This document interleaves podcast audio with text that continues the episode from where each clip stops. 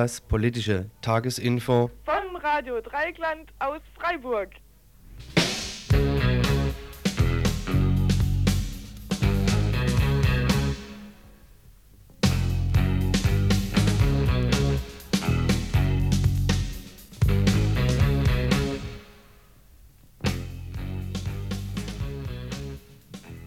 Hallo, ich begrüße euch zum Tagesinfo von Radio Dreieckland, dem Donnerstagsinfo heute am 31. Mai 1990.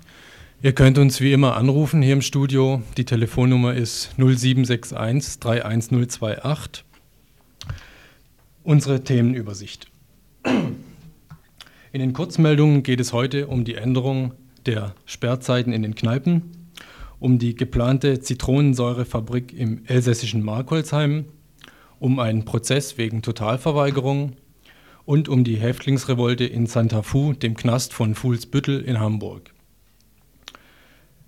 In unseren Schwerpunkten geht es dann einmal um die Proteste der Bäuerinnen und Bauern, dazu ein Rückblick auf die Ereignisse im April und eine Einschätzung der momentanen Lage in der Landwirtschaft. Dann geht es um die autonome Hochschulwoche, die derzeit stattfindet in Freiburg. Des Weiteren haben wir ein Interview gemacht mit Andi Semisch, ehemaliger Gefangener von der Stadtbahn. Dann gibt es einen Beitrag zur Grapo und zum Grapo-Hungerstreik. Des Weiteren versuchen wir noch ein Telefongespräch zu führen mit jemand aus Stuttgart, der zum Prozess gegen Luitgard Hornstein berichten kann. Und am Schluss noch ein Studiogespräch. Und da muss jetzt jemand von euch was genaueres dazu sagen zu diesem Studiogespräch. Bitteschön. Äh, ja, im Studiogespräch gibt es nochmal eine Rückschau auf die autonome Hochschulwoche, die diese Woche äh, an der Evangelischen Fachhochschule stattgefunden hat. Da hatten wir letzten Donnerstag schon zwei Frauen zu im Studio und jetzt wollen wir da noch mal eine Bilanz ziehen. Ja, und die Telefonnummer wie immer hier im Studio ist in Freiburg 0761, die 31028.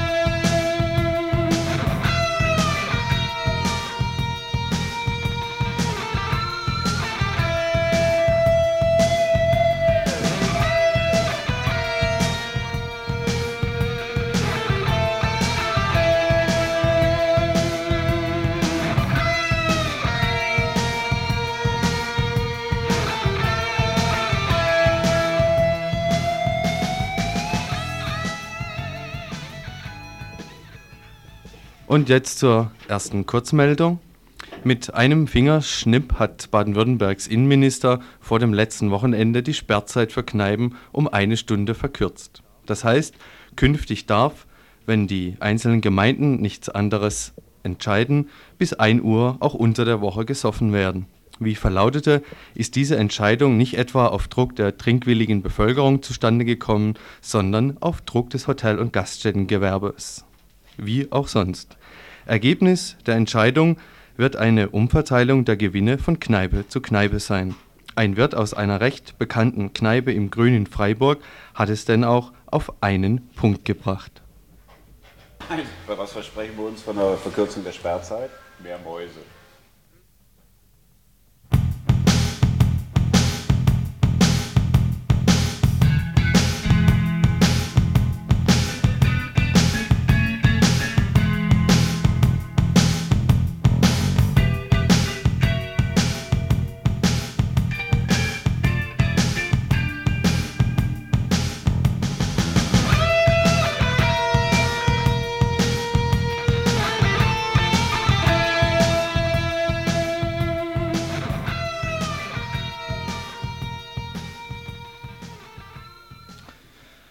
Für eine Zitronensäurefabrik im elsässischen Markolsheim sollen 50 Hektar Rhein-Euwald abgeholzt werden. Wir berichteten bereits am 1. Mai. Dazu gab heute eine französische Kommission grünes Licht. Ein Sprecher der BE Riegel teilte uns Folgendes mit. Am 1. Mai gab es im Elsass eine Kundgebung, da haben 2000 Leute, Elsässer und Elsässerinnen und Partner und Partnerinnen demonstriert gegen die Abholzung von dem Rheinauewald. Äh, da soll eine Zitronensäurefabrik gebaut werden. Und jetzt äh, ist es also so, dass äh, eine amtliche Kommission getagt hat und die war der Meinung, man könnte den Wald abholzen. Ich zitiere jetzt mal.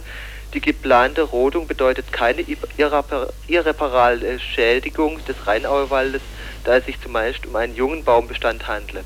Das stimmt also überhaupt nicht. Äh, was da noch drin steht in der Meldung, ist, dass der Rest des Waldes unter Naturschutz gestellt werden soll. Mhm. Das heißt, da will man so ein Tauschgeschäft machen, Naturzerstörung will man und dafür bietet man Naturschutz auf der anderen Seite an. Und darauf werden sich die Bürgerinitiativen und die Naturschutzverbände auf keinen Fall mehr einlassen, weil es ist einfach nur noch so wenig Rheinauewald da, dass man, also wie gesagt, diese letzten Reste mit Zähne und Klaue verteidigen muss. Da schimpfen die alle auf Amazonien, wo der Urwald abgeholzt wird und wenn von 22.000 Hektar Rheinauewald im Elsass noch knapp 4.000 Hektar übrig sind, dann will man da wieder die Industrie zuschlagen lassen. Hm. Also wie gesagt, da ist jetzt dieser, äh, diese Kommission hat getagt und ist zu diesem negativen Ergebnis gekommen. Jetzt habe ich mich gerade auch mit der AFRPN verständigt. Das sind die Naturschützer und Naturschützerinnen aus dem Elsass, ja. so eine Schwesterorganisation vom Bund. Und die haben gesagt, dass jetzt trotz dieses Beschlusses die nächsten zwei Monate nicht abgeholzt werden darf. Äh, das heißt, es geht jetzt erstmal mal nach Paris und die haben die Hoffnung, dass man, dass sie eventuell auf dem Klageweg noch was erreichen. Ist das, so, ein, ist das so eine Art einstweilige Verfügung, äh, mit der jetzt diese zwei Monate da, rausgeholt wird? Ich kenne mich da im französischen Recht überhaupt nicht aus. Die haben das jetzt einfach so gerade am Telefon gesagt, dass hm. man da noch zwei Monate Zeit hat. Äh, jetzt hoffen wir natürlich, dass äh, das nicht versucht wird, doch noch vor den zwei Monaten vollendete Tatsache zu schaffen und den Wald abzuholzen. Hm. Und die elsässischen Gruppe, die diskutieren im Moment wirklich ganz konkret eine Bauplatzbesetzung, um den Wald zu schützen. Ich finde das eine tolle Geschichte aus dem Grund, weil es sind nicht eigentlich jetzt Umweltschutzgründe, die gegen die Fabrik sprechen, sondern es ist wirklich so, dass man da diese letzten Rheinauer Wälder verteidigen will. Es ist also nicht so, wie dass man sich gegen Atomkraftwerk wehrt oder gegen eine Bleichemiewerk wehrt, das einem selber bedroht, sondern es geht wirklich ganz konkret um Naturschutz, um den Erhalt von der letzten Fläche. Und da müsste man jetzt natürlich schauen, dass das Thema noch bekannter wird und dass man sich bei uns eventuell auch darauf einrichtet, die Elsässer und Elsässerinnen da in ihrer Auseinandersetzung auch zu unterstützen. Kannst du noch mal kurz ein Wort sagen zu der Zitronensäurefabrik? Was sollen die herstellen? Oder? Also das ist eine gigantische Fabrik, die die riesige Mengen Getreide zu Zitronensäure verarbeiten will. Das ist natürlich moralisch ein Problem, wenn man sich überlegt, dass also so viele Menschen auf der Welt noch verhungern und da wird bei uns Getreide zu Zitronensäure verarbeitet. Dann gibt es da zwei Verfahren, ökologisch bedenkliches und eins, das ökologisch nicht ganz so bedenklich ist. Allerdings ist das ökologisch äh, bedenkliche, äh, das ist auch das billigere Verfahren. Also es könnte sein, dass natürlich die, das schlechtere Verfahren gewählt wird. Das ist das eine. Das belastet dann die Luft und belastet das, das Grundwasser. Aber was für die Fabrik spricht, ist, dass Zitronensäure ein Ersatzstoff ist für Phosphate und dass es vielleicht besser ist, wenn in der Waschmittel äh, Zitronensäure ist und keine Phosphate mehr. Also bei der Fabrik gibt es ein sinnvolles Pro und Contra. Der Standort ist auf jeden Fall schlecht, weil der Standort ist eines der letzten naturnahen Gebiete,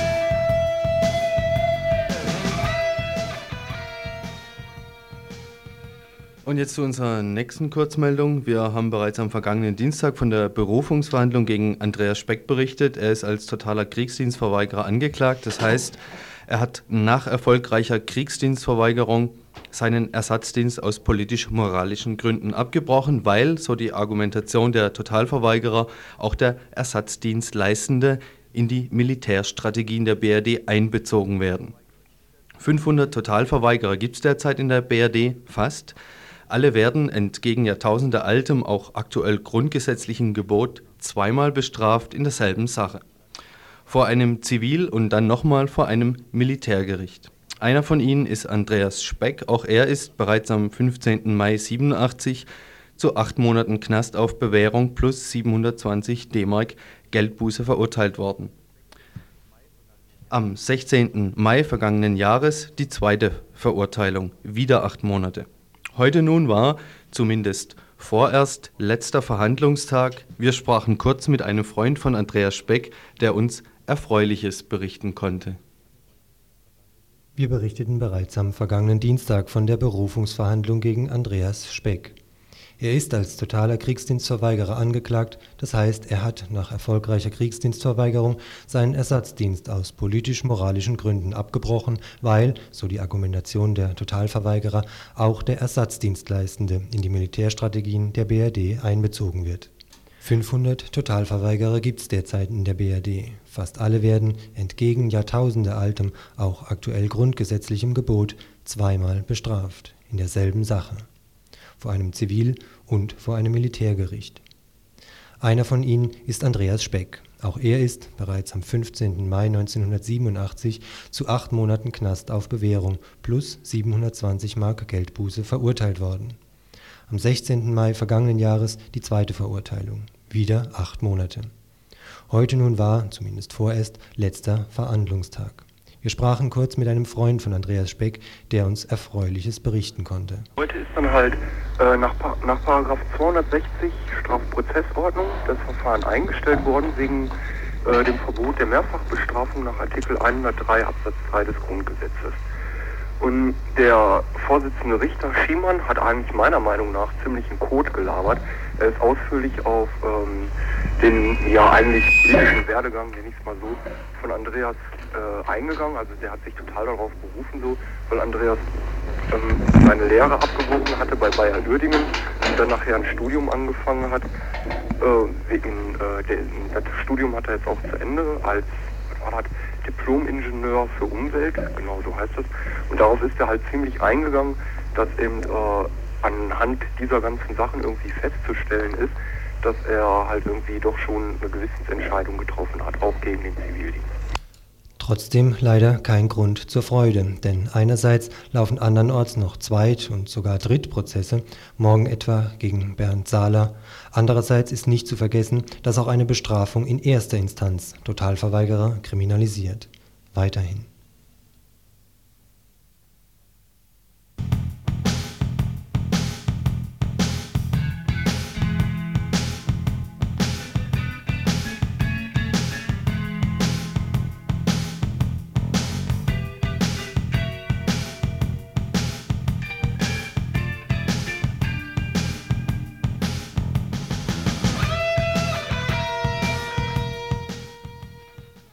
Ja, so, das rhetorische Mittel vorhin ähm, mit der doppelten äh, Ankündigung des Beitrags, äh, könnt ihr euch dazu mal äußern, ob ihr solche Sachen gut findet. Oder wenn ihr Kritik an anderen Beiträgen habt, ruft also weiterhin an im Info. Wir haben da immer Zeit dafür. Unter 31028 in Freiburg. Jetzt aber zum ganz kurzen nächsten Kurzbericht. Hier geht es um Hamburg, um Santa Fu. Wir haben gestern im Info darüber berichtet. Dort gibt es einen Knastaufstand wie in anderen Städten und Ländern Europas. Da waren zwei Leute auf dem Dach, 150 im Hof, 80 auf der Mauer, die sich da solidarisiert haben.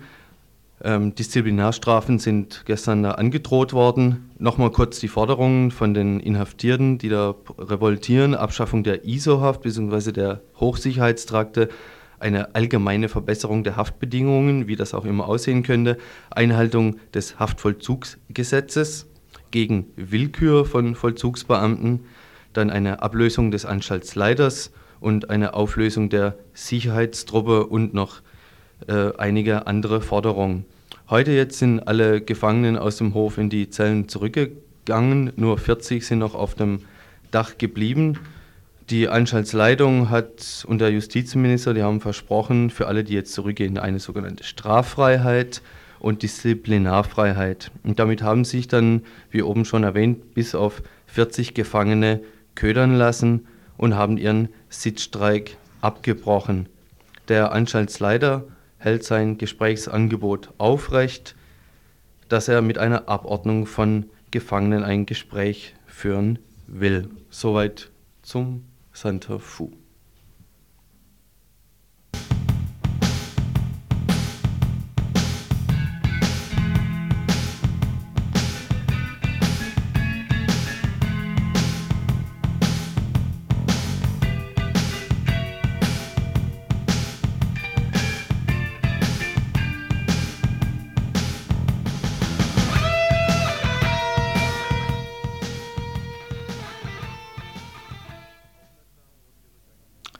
Aufmerksam wurden wir durch eine Meldung in der Frankfurter Rundschau vom 26. April.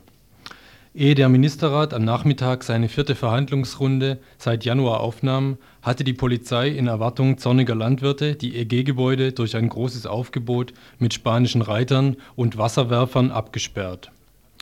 Rund 20.000 Landwirte hatten an diesem Tag gegen die Agrarpreispolitik der Europäischen Gemeinschaft demonstriert, Flughäfen und Grenzübergänge blockiert. Auslöser eine automatische Preissenkung von 3% für Getreide, weil die Produktion von 160 Millionen Tonnen EG-weit wieder überschritten wurde. Drohende Preissenkungen auch bei Milch und Fleisch. Diese Meldungen kennen wir zu einem großen Teil schon. Agrarpreisverhandlungen, dazu begleitend Traktorendemos, Theaterdonner des Deutschen Bauernverbandes während der Preisrunde in Brüssel. Aber wir wollten mal etwas genauer hinschauen. Was sind das für Proteste? Spricht da wirklich der Bauernverband, an dessen Spitze Konstantin von Heeremann mit einer Stimme? Gibt es da nicht doch unterschiedliche Interessen, Widersprüche? Wir stießen auf andere Auslöser für Proteste. In der EG soll innerhalb der nächsten Monate ein gentechnisch produziertes Rinderwachstumshormon zugelassen werden. Die Milchleistung der Kühe kann dadurch um bis zu 40 Prozent gesteigert werden. Der ohnehin schlechte Gesundheitszustand der Hochleistungskühe und hoher Medikamenteneinsatz werden drastisch fortschreiten. Die behandelten Kühe brauchen eine veränderte Fütterung. Weniger Gras, Heu, Silage, mehr Kraftfutter. Billig Importfuttermittel. Billig Importfuttermittel, die den Menschen in den südlichen drei Kontinenten, der sogenannten Dritten Welt, die Lebensgrundlage entziehen. Verdrängungswettbewerbe unter den Milchviehbetrieben, das Höfesterben, Arbeitslosigkeit im ländlichen Raum wird zunehmen. Die Nutznießer Eli Lilly, Upjohn, Cyanamid, Monsanto, die Pharmakonzerne. Ein anderes Resultat. Mehr Rückstände von Tierarzneimitteln und des präparierten Hormons in der Milch, fallende Milchpreise. Seit den 60er Jahren schwappen Industrialisierungswellen über die Landwirtschaft hinweg mit verheerenden Auswirkungen auf die Existenzfähigkeit der kleinen Betriebe, auf Produktqualität und Tiergesundheit. Erst waren es die Legehennen und Masthähnchen, die innerhalb weniger Jahre vom Bauernhof in die Fabrik verschwanden. Bei Mastschweinen sind die industriellen Produktionsmethoden in landwirtschaftlichen Betrieben erprobt. Die ersten Anträge für den Bau von Ställen mit 3000 Mastplätzen ohne Ackerland sind von Agrarindustriellen aus dem Norden der BRD gestellt Jetzt wird also die Milchviehhaltung gekrallt, ein Bereich, wo es seit langem Umstrukturierungsmaßnahmen gibt. (Einführung der Hofkühlung, zweitägige Abholung der Milch und Milchkontingentierung, also Begrenzung, wodurch schon viele kleinere Betriebe rausgekippt wurden. Jetzt also Bovin-Somatotropin (BST), das gentechnisch erzeugte Rinderwachstumshormon die Milchkuh wird dadurch zu einem bedeutend interessanteren Produktionsfaktor für die Agrarindustrie. Warum? Noch mehr kleinere Betriebe scheiden aus. Die Bodenunabhängigkeit der Futtergewinnung wird verstärkt durch die Futtermittelimporte, denn die werden zur Erhöhung des Kraftfutteranteils benötigt. Es gibt andere Entwicklungen. Die Euro-Bürokraten haben beschlossen, dass alle zum Verkauf zugelassenen Äpfel einen Mindestdurchmesser von 55 mm haben sollen Antibiotika, die als Leistungsförderer dem Futter beigemischt werden sollen, bisher in der Tiermast, jetzt auch für Milchkühe. Festzustellen ist aber auch, dass die Protestformen sich radikalisieren. 350 Bäuerinnen und Bauern besetzten am 12. März die CDU-Zentrale in Bonn, hängten Transparente aus dem Fenster und verstreuten Getreide in allen Gängen, um zum Ausdruck zu bringen, dass Getreide nichts mehr wert ist. Heeremann distanzierte sich forderte die Bäuerinnen auf, nach Hause zu gehen. Am 22. März Agrarministerkonferenz in Lüneburg. 20 Bauern und Bäuerinnen stellten sich Landwirtschaftsminister Kiechle in den Weg. Kiechle verlangte, dass mitgebrachte Kuhketten weggelegt werden, dann sei ein Gespräch möglich. Als die Bauern und Bäuerinnen dies ablehnten, banden Sicherheitsbeamte dem Kiechle einen Weg, rissen Transparente herunter, herunter und verteilten Tritte gegen die Bäuerinnen und Bauern Überhaupt gab es mehr eigenständige Aktionen, insbesondere der Holländerinnen und Ostfriesinnen, wochenlange Proteste, Blockaden, Demonstrationen. Die süddeutschen Verbände blieben mit ihren Maßnahmen etwas defensiver. Aktionen in Südbaden, also unserer Re Region, waren Protestschilder an Autobahnrändern postieren. Dabei sind Auswirkungen dieser EG-Politik sicher mit ähnlicher Vehemenz auch hier zu spüren. Wir werden in nächster Zeit noch genauer über die Situation in der Landwirtschaft und die sich formierende Agraropposition berichten.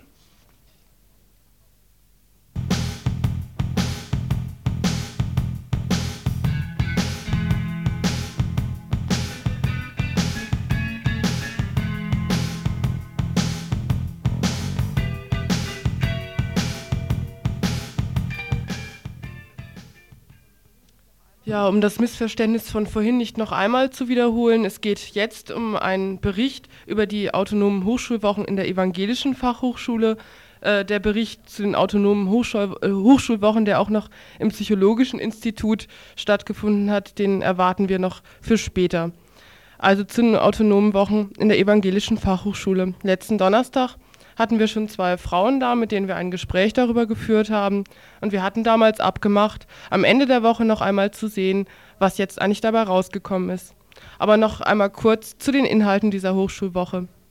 Es ging dabei um Themen wie feministische Utopien, Antipädagogik, Nationalismus, DDR, Adorno, Flüchtlings- und Ausländerinnenpolitik, alle unter dem Blickwinkel, welches Selbstverständnis von Sozialarbeit die dort studierenden Menschen haben. Es gab dabei Arbeitsgruppen, verschiedene Vorträge, Veranstaltungen, äh, ein Fest auch und diverses anderes. Ähm, am Mittwochabend gab es dann ein Plenum, das wir letzten Donnerstag auch schon mal kurz gesprochen hatten, wobei es eben um die schon genannte Frage des Selbstverständnisses von Sozialarbeit ging. Zu diesem Plenum nun ein kurzer Ausschnitt. Und Birgit wird es noch was einfach zur Rolle von Sozialarbeit und Sozialpädagogik sein, sagen, wie wir sie von der Vorbereitungsgruppe aussehen. Ja, also unserer Meinung nach stellt Sozialarbeit diesen gesellschaftlichen Ist-Zustand, den Uri gerade skizziert hat, grundsätzlich überhaupt nicht in Frage. Das gilt auch für unsere Ausbildung, die befasst sich weder mit Gesellschaftsanalyse noch mit Ursachen dieser sozialen Verhältnisse. Dafür lernen wir viel über das menschliche Individuum, zwischenmenschliche Beziehungen, psychologische Theorien und therapeutische Ansätze. Die Ansätze kritischer und politischer Sozialarbeit der 70er Jahre sind dem Ansatz der Beziehungsarbeiterin, der Integrationshelferin, der Pädagogin und Therapeutin gewichen. Wir vergessen, dass Hilfe für die Einzelne überhaupt nichts verändert. Dass also als Beispiel ein Ausbildungsprojekt für arbeitslose Jugendliche vielleicht ein paar Jugendlichen Arbeit gibt, dass es aber nicht den Stellenmarkt nicht um einen Arbeitsplatz bereichert und dass dadurch ähm, an die Stelle der ehemals arbeitslosen Jugendlichen wieder neue nachrücken und gesellschaftlich dadurch überhaupt nichts verändert ist. Trotzdem nutzen wir als Sozialarbeiterinnen dadurch dem System. Denn wir geben durch unsere Einzelfallhilfe dann den Anschein, es wird ja was getan.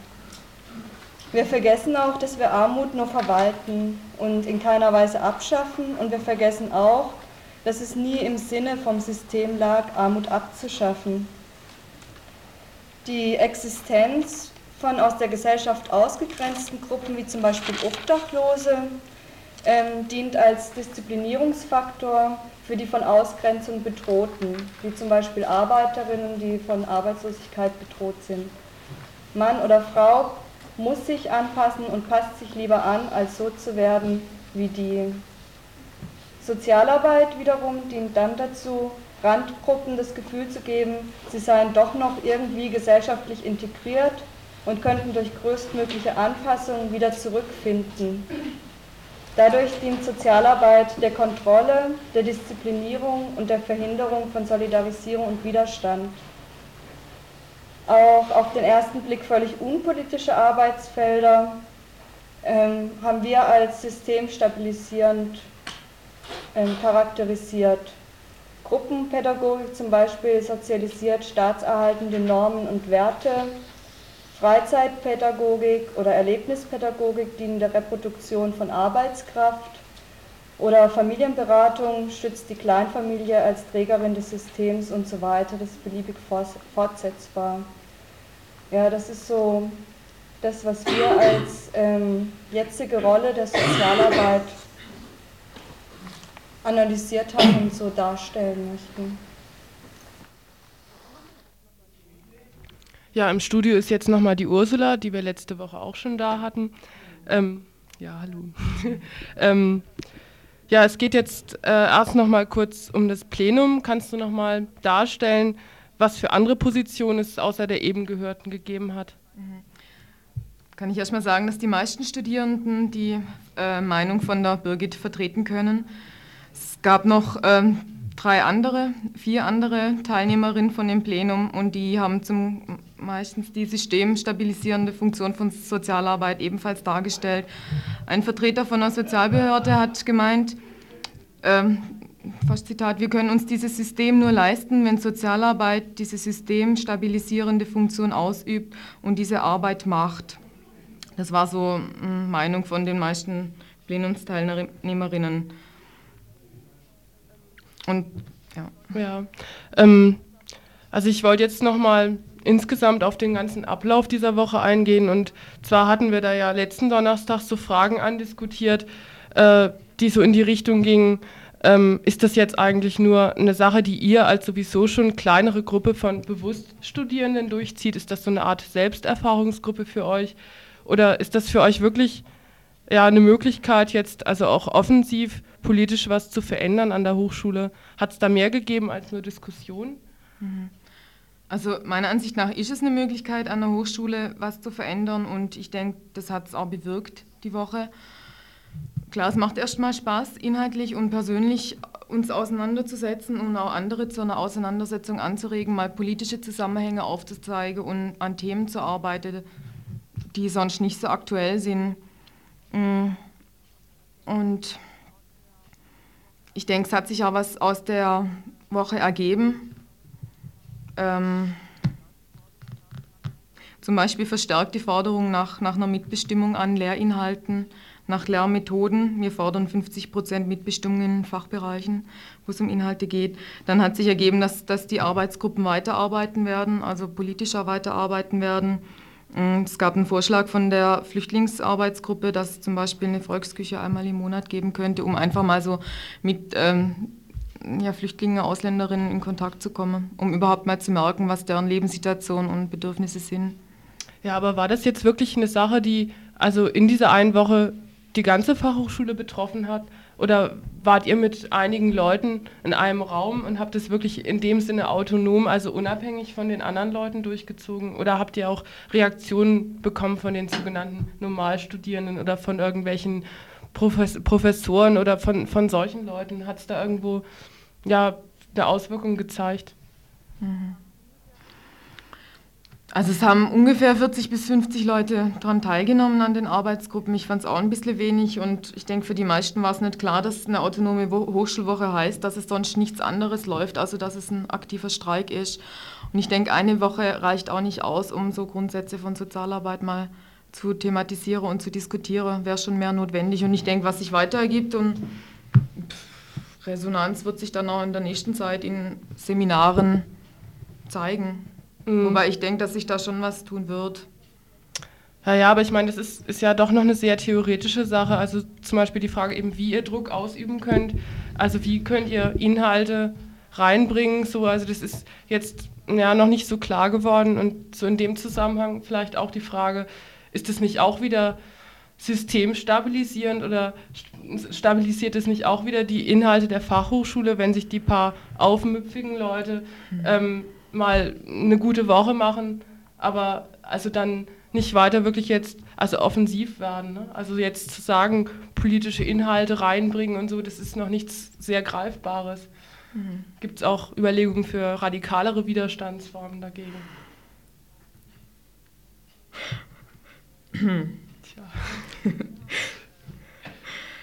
Also wir haben, ähm, ich denke, radikalere Widerstandsmöglichkeiten sehe ich im Moment nicht so und die haben wir auch nicht so diskutiert, außer diese 50% Mitbestimmungsforderung und dass wir einfach in Unterrichten, in Seminaren darauf hinwirken, also auch fordern, dass es andere Lehrinhalte gibt. Und wir hatten jetzt auch ein, ein Seminar beantragt und auch durchgesetzt zu Ansätze feministischer Sozialarbeit und für eine evangelische Fachhochschule ist das einfach schon mal eine Veränderung.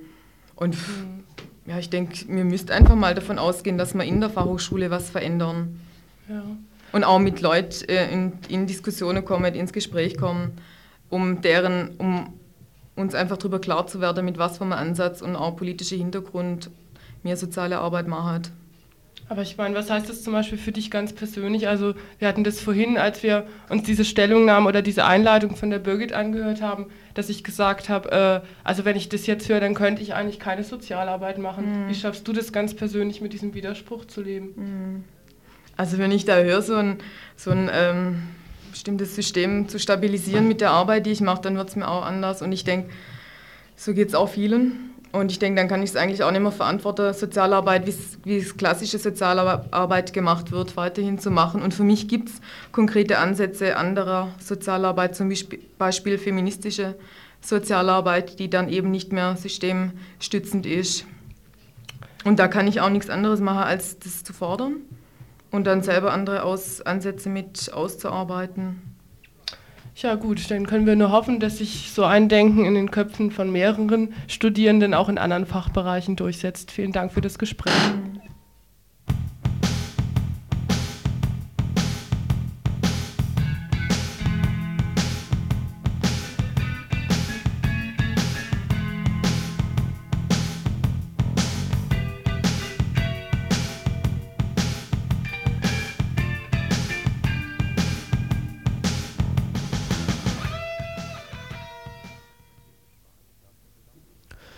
Andreas Semisch war Angeklagter im Startbahnprozess, beschuldigt unter anderem mittels des § 129a der Mitgliedschaft in einer terroristischen Vereinigung.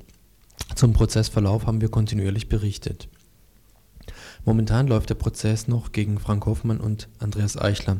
Es geht dabei noch um den Vorwurf des Mordes an zwei Polizisten am 2. November 87 an der Stadtbahn und um die Rädelsführerschaft in einer kriminellen oder eventuell auch noch terroristischen Vereinigung in einem abgetrennten Verfahren sind derweil schon Urteile gefällt worden.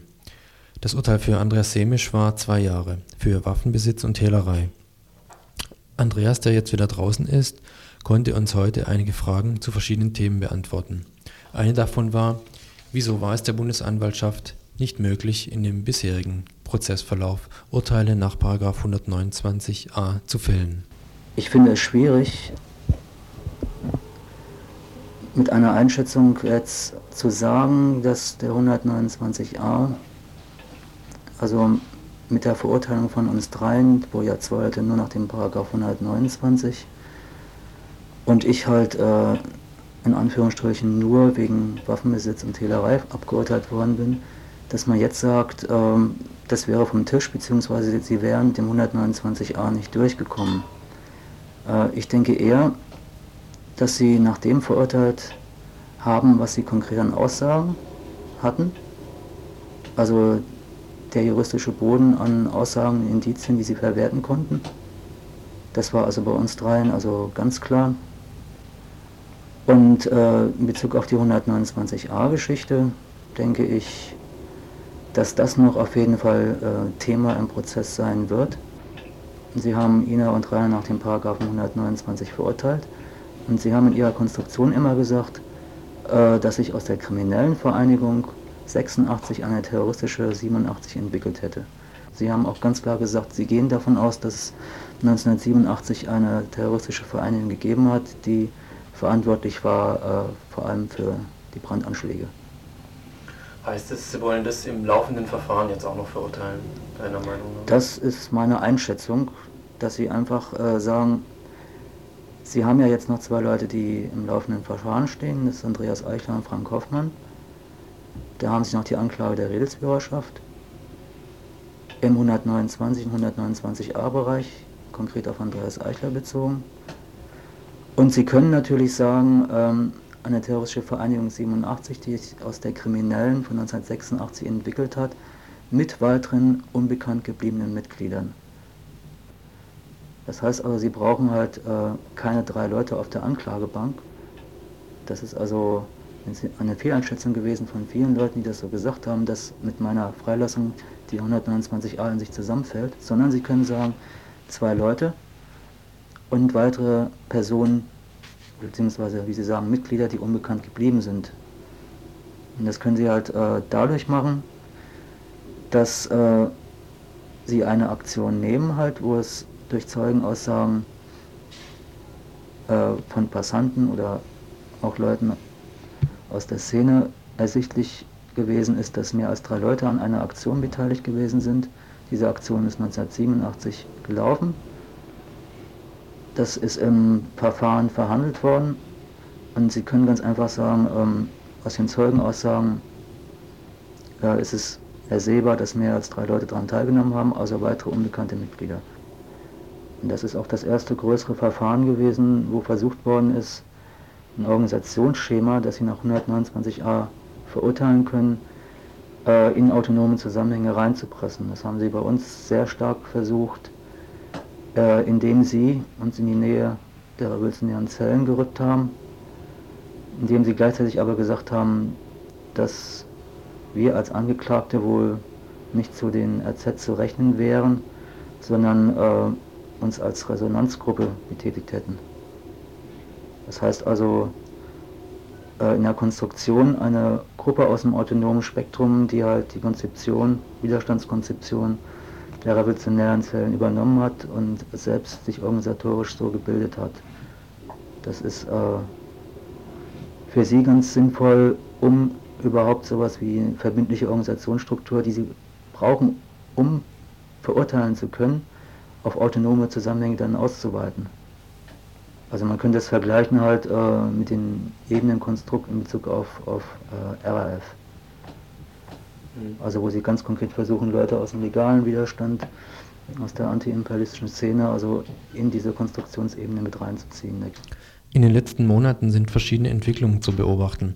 Auf der einen Seite werden Anklagen fallen gelassen, kommen Leute aus dem Knast raus, bei Thomas Kilper war es der Vorwurf, ein führendes Mitglied einer sogenannten kämpfenden Einheit zu sein, der fallen gelassen werden musste. Davor schon bei Uli Winterhalter keine Verurteilung nach 129a. Ingrid Strobel wurde freigelassen. Auf der anderen Seite aber werden Prozesse neu aufgerollt, wie jetzt gegen Ludger Hornstein, wo ein ganz klares Interesse erkennbar ist, sie zu noch mehr Knast zu verurteilen. Sind da verschiedene Linien im Staatsschutz erkennbar und wie hat sich das im Startbahnprozess ausgewirkt? Ich denke, zu anderen Prozessen fällt es mir schwer, da eine Einschätzung zu geben in Bezug auf die verschiedenen Linien innerhalb des, Staats, innerhalb des Staatsschutzapparates. Aber ich kann das auch mal versuchen, so von unserem Prozess her aufzurollen. Äh, es war natürlich sehr überraschend, weil zum ersten Mal, und das war also ist schon als kleine Sensation zu benennen, es offensichtlich wurde, dass es innerhalb des Apparates Risse gibt, beziehungsweise sich Bundesanwaltschaft und Staatsschutzsenat äh, sich nicht darüber einigen konnten, wie die Beweislage in meinem Fall an für sich ist. Und was außerdem erkennbar war, dass der Staatsschutzsenat offensichtlich bemüht war, bemüht war, also nur das verurteilen zu können, was sie konkret hatten. Und dadurch, dass also das linguistische Gutachten äh, im Prozess noch demontiert werden konnte und es auch klar geworden ist, dass die Wissenschaft also in Bezug auf linguistische Textuntersuchung oder das, was man forensisch Linguistik nennt, also noch in den Kinderschuhen steckt, beziehungsweise auch nicht so entwickelt ist, wie es halt die BRW gerne hätte, war es eigentlich auch ersichtlich halt, dass es da einen, einen Umschwung geben müsste. Trotzdem war es überraschend, weil ja in dem Haftbefehlsbeschluss gegen mich äh, noch drin gestanden hat, es mag dahingestellt bleiben, äh, ob jetzt das Gutachten des BKA-Oberrates noch der Verdacht verstärkend ist oder nicht. Es bleibt halt festzustellen, dass es halt Übereinstimmungen gibt und dann haben sie halt die verschiedenen Punkte aufgezählt, die angeblich übereinstimmen sollten. Und darüber hinaus würde es also einen weiteren dringenden Tatverdacht auch rechtfertigen. Das war eigentlich die Entscheidung, die äh, eigentlich ziemlich klar erstmal darauf hingedeutet hat, dass es Einigkeit bei BAW und Staatsschutz gibt, also auf jeden Fall nach 129a Konstruktionsschiene zu verurteilen. Also nicht nach irgendwelchen Beweisen oder Indizien vorzugehen, sondern ganz einfach halt die Sachen sagen wie mh, hm, subjektive Tatseite, politischer Lebenslauf, äh, einfach das, was man unter dem Begriff Gesinnungsstrafrecht versteht. Äh, es hat sich irgendwann dann ein Wandel ergeben. Es ist nur ab einem gewissen Zeitpunkt ersichtlich gewesen, dass in der Begründung der Ablehnung, also von der Verteidigung auf die Einholung eines neuen linguistischen Sachverständigen, der Senat auf seine eigene Sachkunde verwiesen hat und gesagt hat, er könnte das also aufgrund dieser Tatsache selbst entscheiden. Die BRW hat dann noch einen eigenen Beweisantrag gestellt auf die Einholung eines neuen linguistischen Sachverständigen. Dem wurde auch äh, stattgegeben. Da kam ein Professor Engel vom Institut für Deutsche Sprache und der hat nochmal ähm, innerhalb einer Stunde oder anderthalb Stunden meine Privatbriefe mit den ganzen Schreiben verglichen und kam dann zu dem Ergebnis, äh, dass eine individuelle Zuordnung einer Autorenschaft oder Schreiberidentität in Bezug auf diese Texte, in Bezug auf dieses Textmaterial also nicht zuzuordnen sei.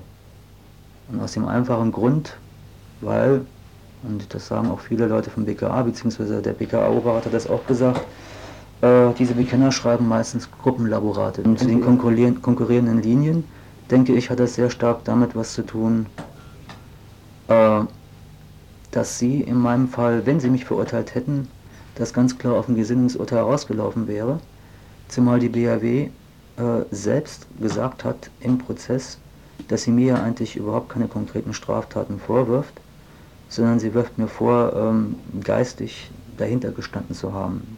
Das ist auch einer der Originalzitate. In ihrem Plädoyer ist außerdem von dem geistigen Kopf die Rede, in Bezug auf meine Person, beziehungsweise auch von dem geistigen Drahtzieher. Das sind im Wesentlichen keine juristisch verwertbaren Indizien, sondern es ist das übliche 129a Strickmuster, also einfach die politische Gesinnung äh, eines Gefangenen zu verurteilen. Äh, darüber hinaus glaube ich, dass momentan mh, hm, sich die Widersprüche oder ein Widerspruch innerhalb des Apparates vorhanden ist. In dem Sinne, dass sie sagen, mit diesen alten Konstruktionsurteilen oder mit diesen spektakulären Urteilen gegen Ingrid Strobel haben wir uns äh, eine kritische Öffentlichkeit geschaffen, die in der Lage ist, auch in Zukunft den 129a mal stärker zu problematisieren, also aus dem linken, linken Ghetto und aus den Szenerändern hinaus äh, auch zum Beispiel in liberale Gruppen, in Wissenschaftler, Ärztevereinigungen und so weiter hinein. Und dass sie natürlich halt ähm, diese Diskussion oder diese anbahnende äh, Auseinandersetzung so ähm, auch nicht wollen. Und von daher also auch versuchen, ähm, mit so einer Strategie eigentlich darzulegen, dass der 129a ein Paragraph ist, der eine rechtliche Grundlage hat, so wie sie argumentieren, und dass nach dem Paragraph 129a nur die Leute verurteilt werden, äh, bei denen halt die Beweislage und die Indizien ausreichend sind. Und bei denen, wo es nicht ausreichend ist, wo es auch offensichtlich in der Öffentlichkeit äh, auch klar war, das geht nur gegen die politische Gesinnung, äh, da sagen sie, da lassen wir es sein. Allgemeinlage kann ich dann bemerken, äh, dass es natürlich auch in anderen Prozessen zum Tragen kommt. Dieser Widerspruch ist ja nicht nur allein in unserem Prozess aufgetreten, sondern auch in anderen. Dass das meiner Ansicht nach damit zusammenhängt, ähm, so eine breitere gesellschaftliche Diskussion um den Paragraphen 129a beziehungsweise um Haftbedingungen, haftunfähige Gefangene und Hungerstreik zu entschärfen.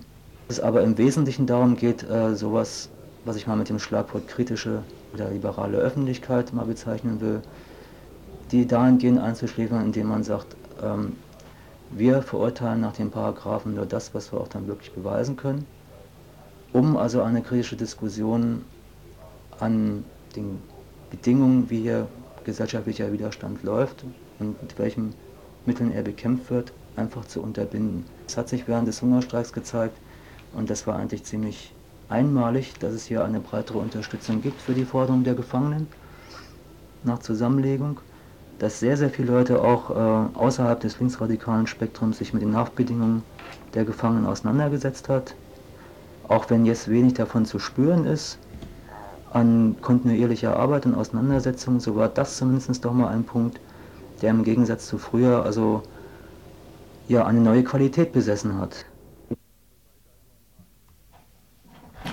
Soweit also ein paar Einschätzungen von Andi Semisch.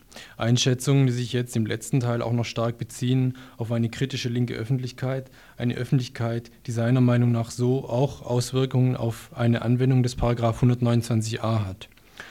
Dem entgegenzustellen wäre eine Einschätzung, nach der es momentan aufgrund von Schwäche, von Desorientierung auch im Widerstand gar kein großes Interesse seitens der Bundesanwaltschaft geben muss, viele Leute im Knast verschwinden zu lassen.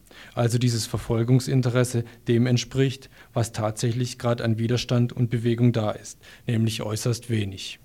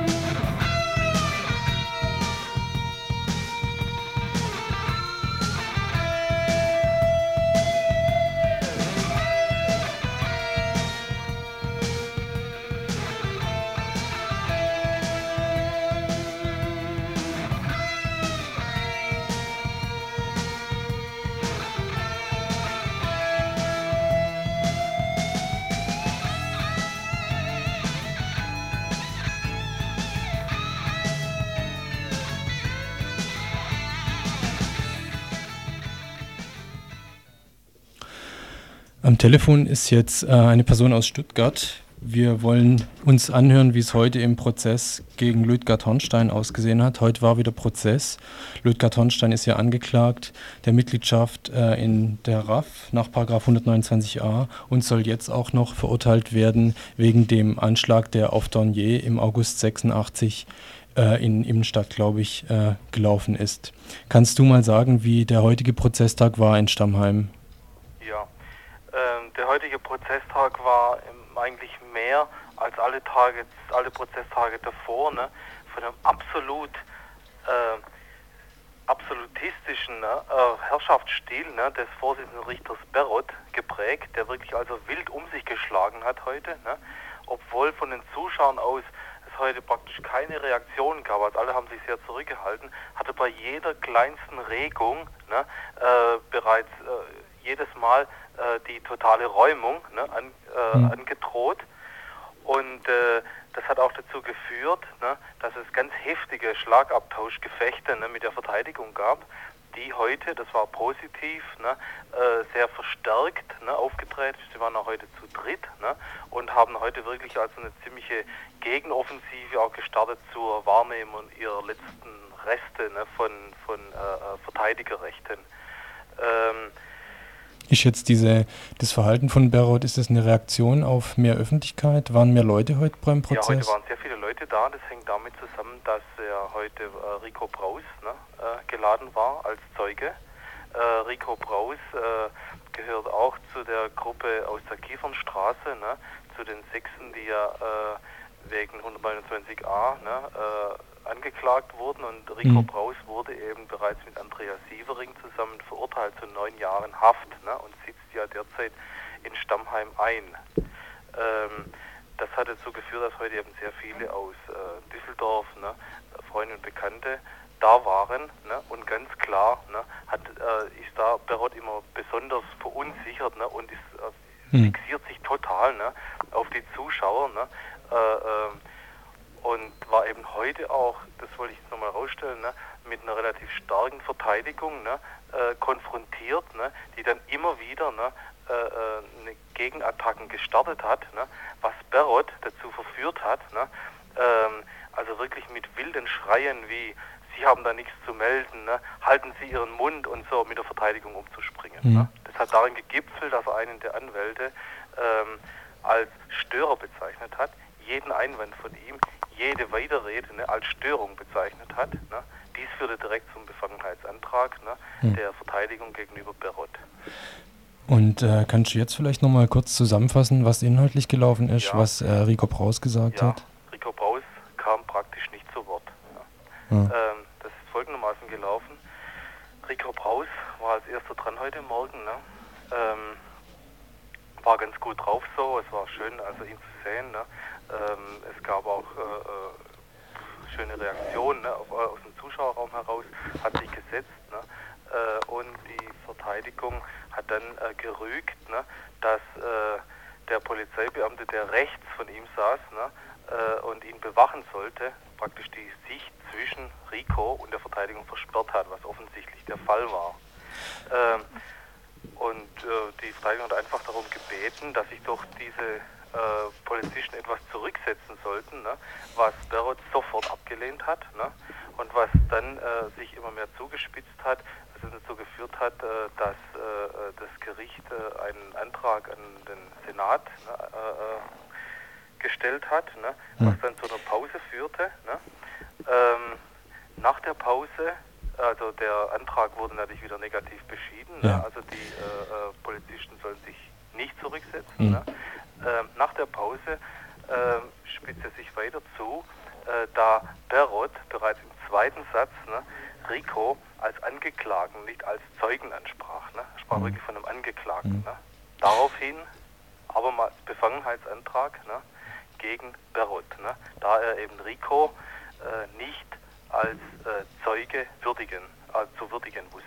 Gut, äh, wir müssen leider jetzt Schluss machen wegen unserer Sendezeit. Kannst du noch mal sagen, wie es weitergeht im Prozess jetzt äh, in den nächsten ja, es Prozesstagen? Ja, ist so, dass jetzt nicht ganz klar ist, wann äh, Rico geladen wird. Also Berot ja. hat ihn dann äh, wieder rausgenommen. Ne? Ähm, es ist möglich, dass er am nächsten Dienstag bereits wieder kommt. Ne? Mhm. Das ist jetzt noch unsicher. Also auf jeden Fall am nächsten Dienstag geht es weiter. Und äh, ich wollte euch auch noch äh, sagen, wo ihr Infomaterial bekommen könnt. Also es gibt neues Info von unserer Gruppe. Äh, und zwar könnt ihr das bitte beziehen über ähm, Prozessgruppe Bunte Hilfe Stuttgart, Mürike Straße 69, 7 ja. Stuttgart 1. Okay, das haben wir nachher nochmal durch. Weiter, ja? mhm, gut, also, danke. Gut. Tschüss mal.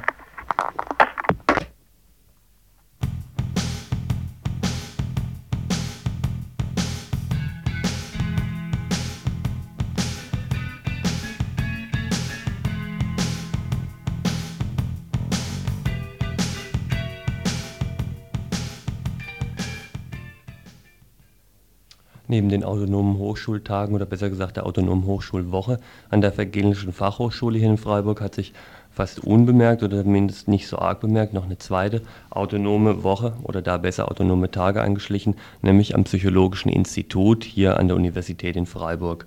Unter dem Titel Nicht nur nervös werden lud die Arbeitsgemeinschaft Kritische Psychologie ihre Kommilitonen und Kommilitoninnen ein, von Montag bis Mittwoch ihre Statistikkurse Statistikkurse sein zu lassen und sich stattdessen mit einem postpubertären Stiefkind ihres Metiers zu befassen, der kritischen Psychologie.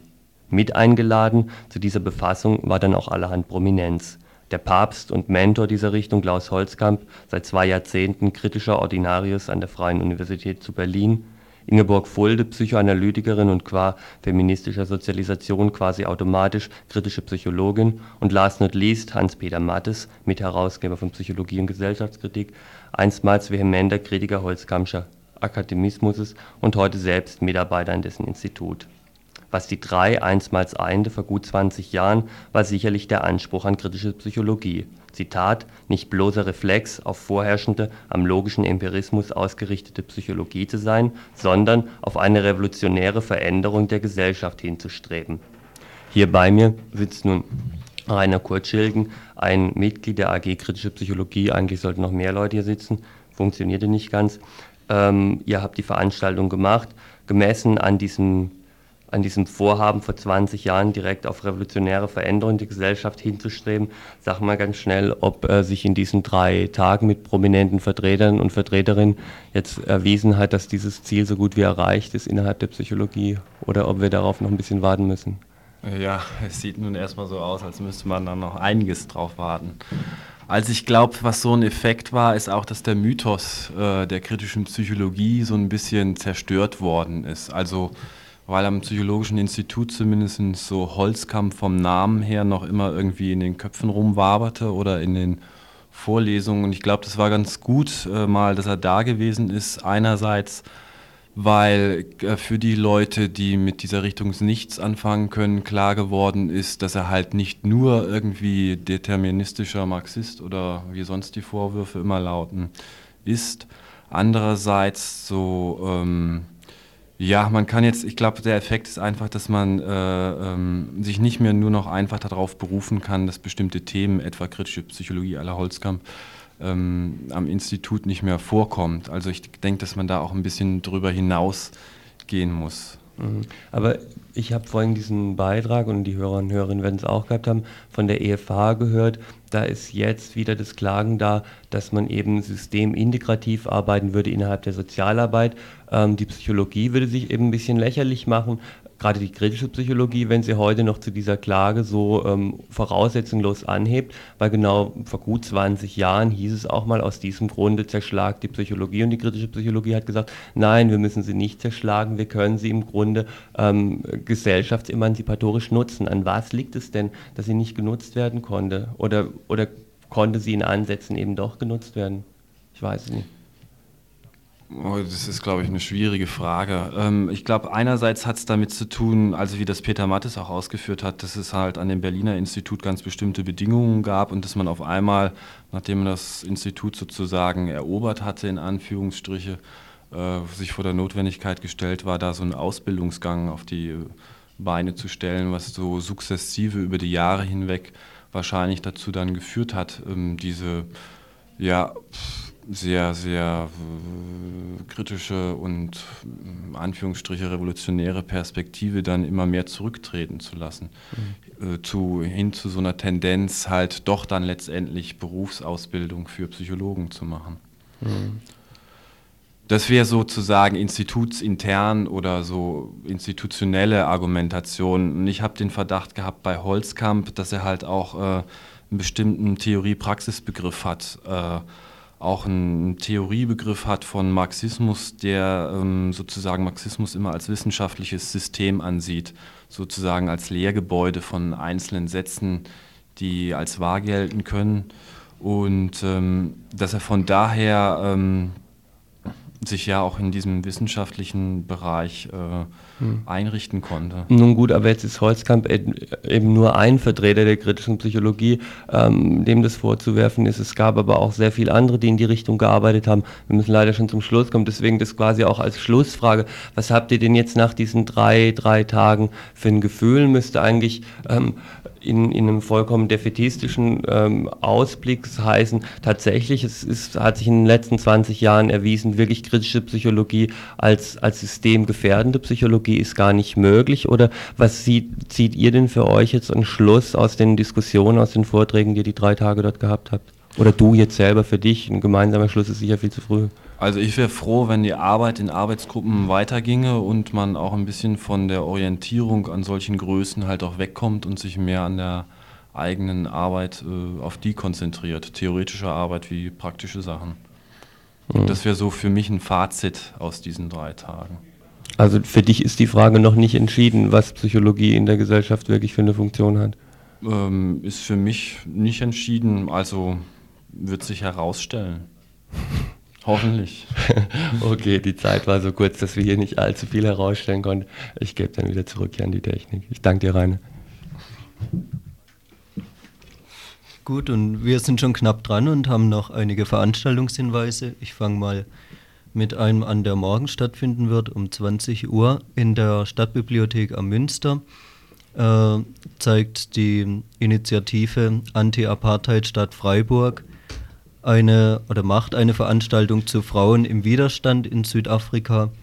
Äh, dazu gibt es einen Dia-Vortrag über die Hausangestelltengewerkschaft in Südafrika, ein Referat und äh, es ist eine Frau vom ANC,